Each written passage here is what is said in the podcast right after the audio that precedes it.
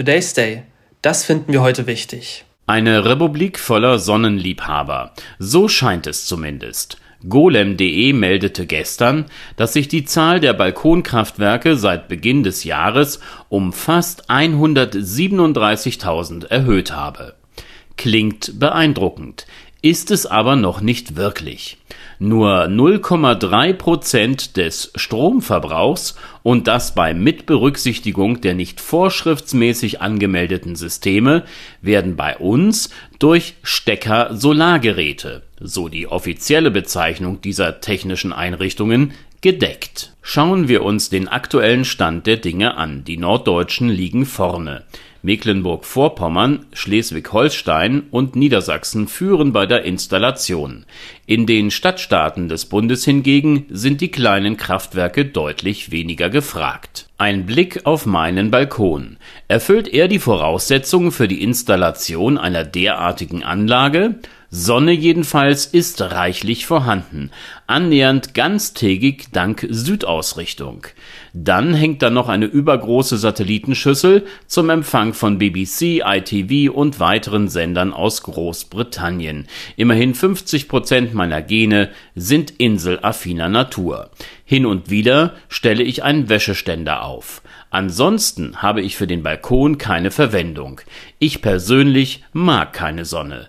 Platz ist vorhanden. Dann kann es ja losgehen. Nicht so schnell. Die Elektroleitungen sollten aktuellen Standards entsprechen. Stichwort moderne Sicherungsautomaten.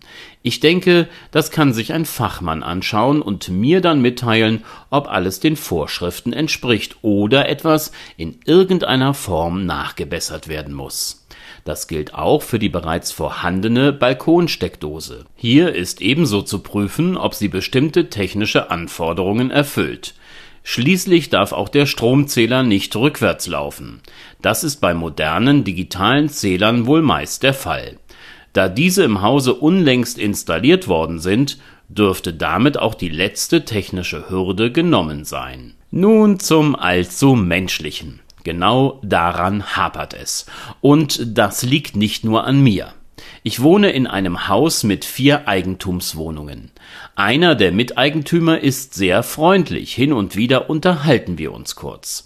Die anderen beiden kann ich nicht ausstehen, seitdem man mir per Mehrheitsentscheidung den Einbau weiterer moderner Kunststofffenster untersagt hat. Der Unterschied zu den alten Holzfenstern störe die Gesamtansicht des Hauses. Teil einer sogenannten Wohnungseigentümergemeinschaft zu werden, das war eine meiner dümmsten Ideen überhaupt. Warum ich das alles berichte? Wollen Mieter ein Stecker-Solargerät an der Fassade befestigen, benötigen sie die Zustimmung des Vermieters.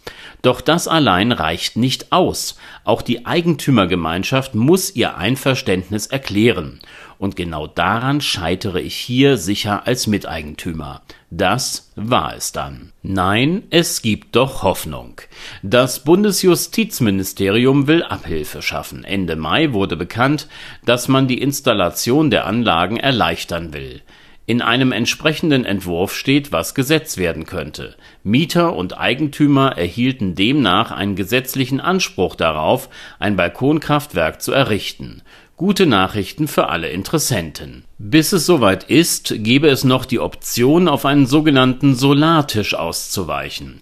Ab etwa 800 Euro, ich habe mich schon einmal umgeschaut, sind solche Mini-Kraftwerke auf vier Beinen erhältlich. Das Schöne, es handelt sich bei diesen Tischen um ein Beispiel fantastischer Multifunktionstechnologie. Sie erzeugen Strom, können aber auch gedeckt und zum gemeinsamen Essen und Miteinandersein verwendet werden. Für den einen oder anderen, der nicht mehr warten möchte, ist das vielleicht eine interessante Alternative. Und wer kann schon behaupten, er habe heute Morgen auf dem Dach eines Kraftwerks gefrühstückt? Today's Day ein Projekt von netkiosk.digital